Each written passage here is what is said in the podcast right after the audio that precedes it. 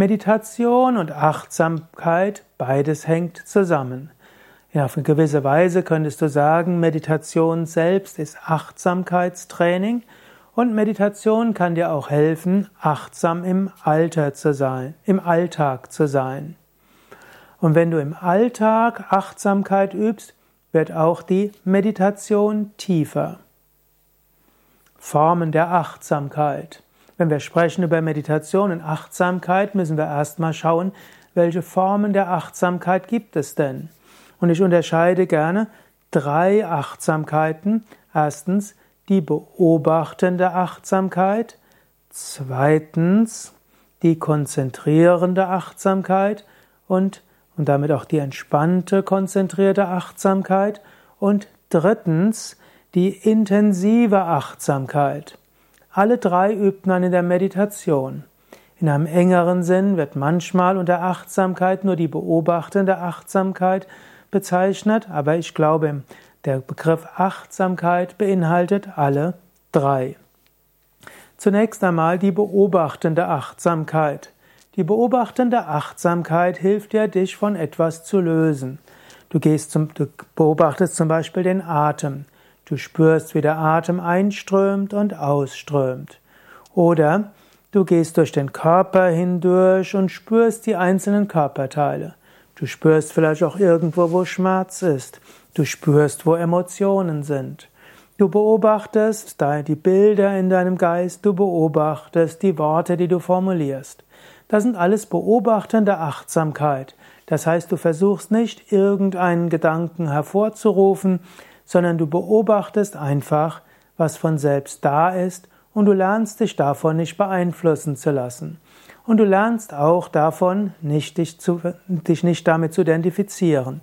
Für die beobachtende Achtsamkeit, auch genannt Sakshi Bhav oder auf gut buddhistisch Vipassana, gilt nicht analysieren, nicht beurteilen, nicht verurteilen, nicht reagieren, beobachten. Und diese Art von Achtsamkeit gibt es eben als Meditation wie auch im Alltag.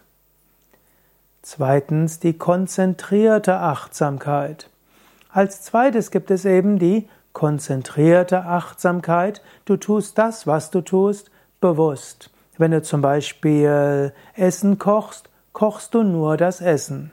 Wenn du isst, isst du nur. Wenn du bügelst, bügelst du bewusst.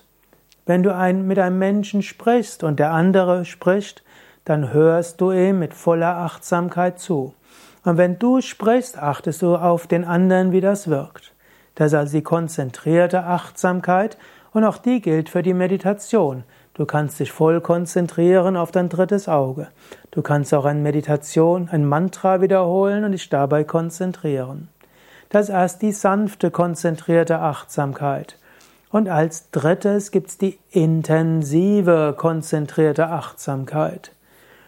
Zum Beispiel spürst du dein Sahasrara Chakra, Scheitelgegend, und du bringst die Konzentration vom Scheitel nach oben und du richtest dann alle Aufmerksamkeit auf das Licht oberhalb des Kopfes oder auf Segen, der von oben in dich hineinbringt. Mit all deinem Wesen, mit all deiner Intensität spürst du diesen Bereich. Oder du schaust deinem Partner in die Augen, zuerst ganz entspannt. Und dann spürst du ihn oder sie vom Herzen her. Und dann gebt, gebt ihr euch gegenseitig die intensive Achtsamkeit, bis er zur Verschmelzung kommt und in eine Art überbewussten Zustand fällt. Das wird dann Dhyana, die echte, die tiefe Meditation, die in Samadhi mündet, ins Überbewusstsein. Also Achtsamkeit gibt es im täglichen Leben und in der Meditation. Wenn du meditierst, ist das auch ein Achtsamkeitstraining, das dir hilft, im Alltag achtsam zu sein.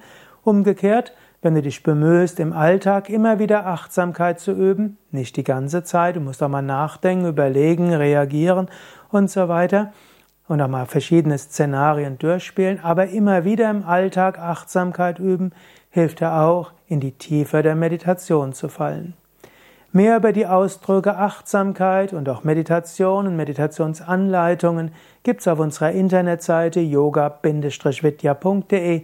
Da gibt's ein Suchfeld und dort findest du sehr viel zum Thema.